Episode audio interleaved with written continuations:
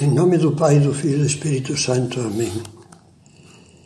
Vinde, Espírito Santo, enchei os corações dos vossos fiéis e acendei neles o fogo do vosso amor. Enviai o vosso Espírito e tudo será criado, e renovareis a face da terra. Vamos entrar na segunda meditação sobre a paciência.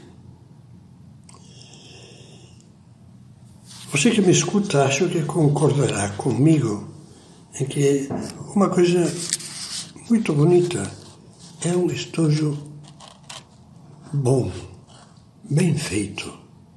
Entre as coisas materiais, há algumas preciosidades deste tipo.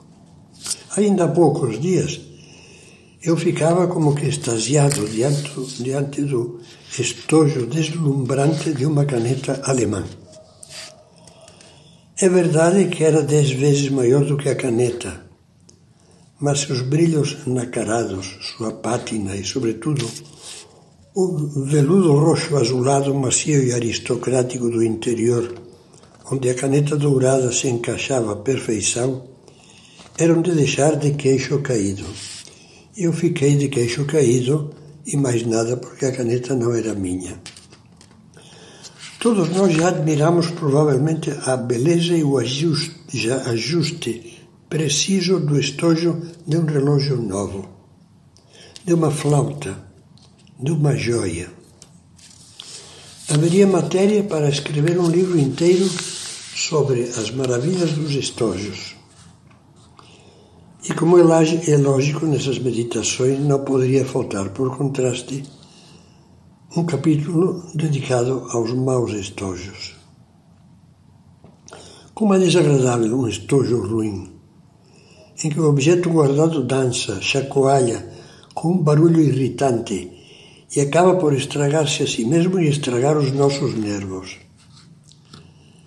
Mas todas essas digressões que estou fazendo sobre estojos, que têm a ver com a paciência? Tem. Desculpe, eu teria de responder. Talvez eu tenha posto o carro à frente dos bois. Só um pouco de paciência. Estamos nisso, não?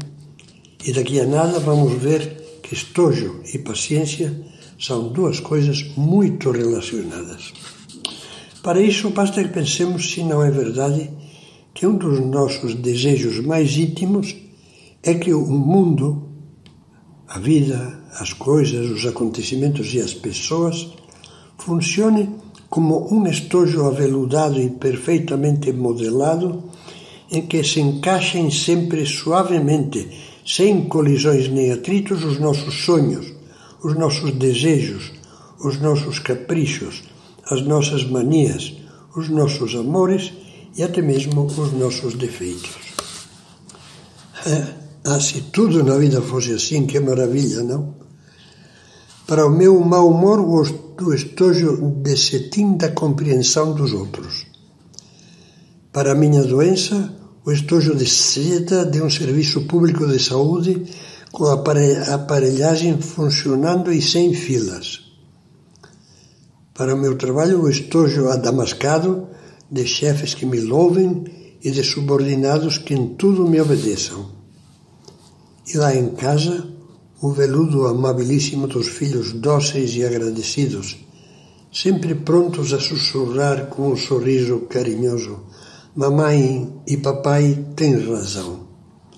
E o de um marido ou uma mulher que, sem pensarem em problemas e cansaços pessoais, só saibam dizer com o olhar mais terno: Meu bem, que gostaria de fazer hoje? Que é fantástico um mundo estojo desse tipo. É melhor nem pensar nele, porque depois, ao abrirmos os olhos à realidade, ficamos machucados.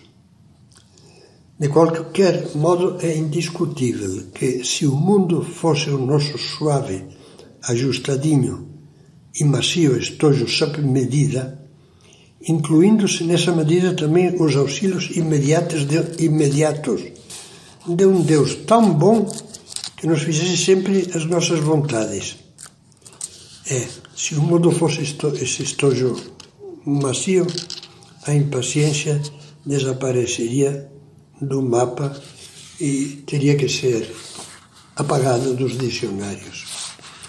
Mas, uma vez que nós não vivemos no país das maravilhas como Alice, e sim na terra dos homens de que falava Saint-Exupéry, é forçoso que reconheçamos que a toda hora o estojo do mundo falha, machuca, não abre, não fecha, se desajusta ou se desengonça. E então começa a brotar a impaciência, a crescer e a, der, a dizer, digamos, os seus frutos, os já referidos lamentos, tristezas, reclamações, etc. As formas de desajuste e inadaptação ao estojo da realidade, isto é, as impaciências do dia a dia, são tão ricas em número como as espécies de insetos num livro de entomologia.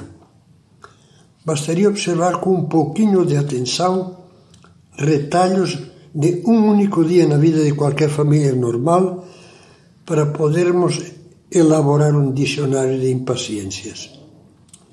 Lembremos algumas das mais corriqueiras, a título de exemplo, e só para mencionar aquilo que o Nelson Rodrigues chamaria o óbvio ululante.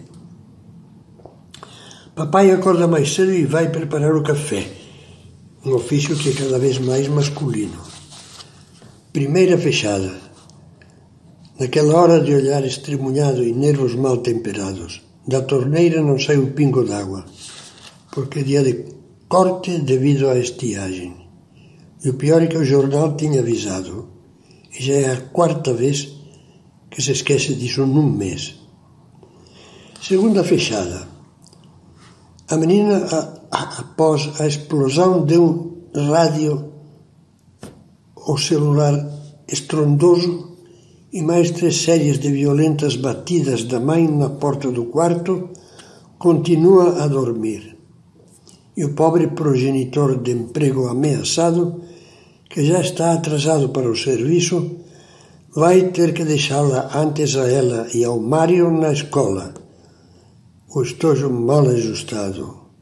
O dia começa, como diria Guimarães Rosa, com o mundo a revelia. Uma frase de Zé Bebelo.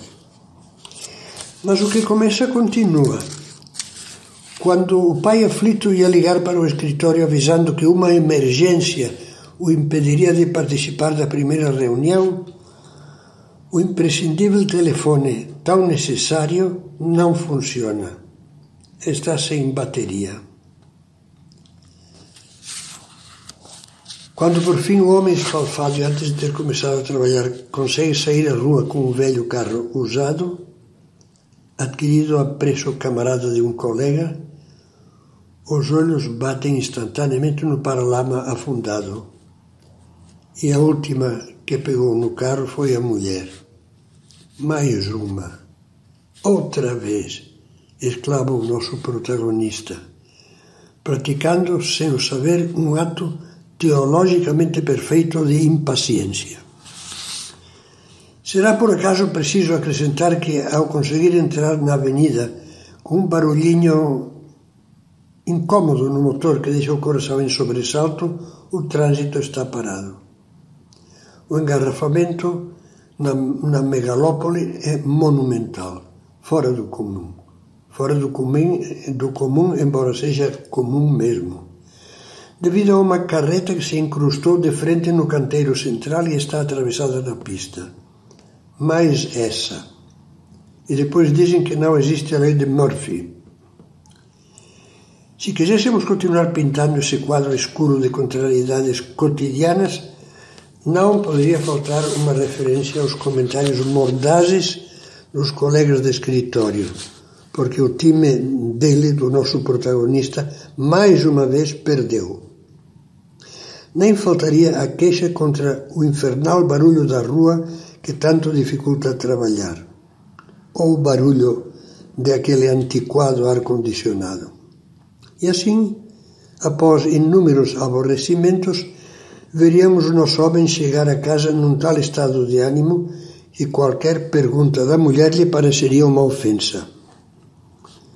Poderíamos sim pintar esse quadro, mas ainda que tivesse um fundo realista, seria completamente falso.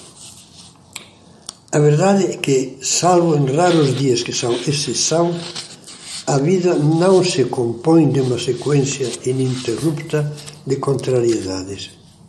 Graças a Deus, há também muitas satisfações e muitas alegrias.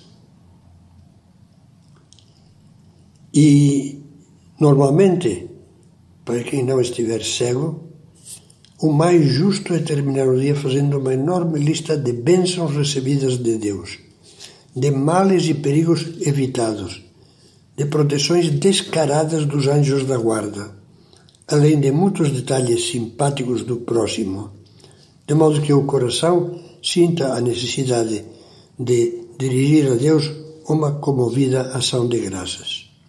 Se fôssemos sinceros, veríamos que o elenco das bênçãos tão belas como habituais, é normalmente bem superior ao das contrariedades.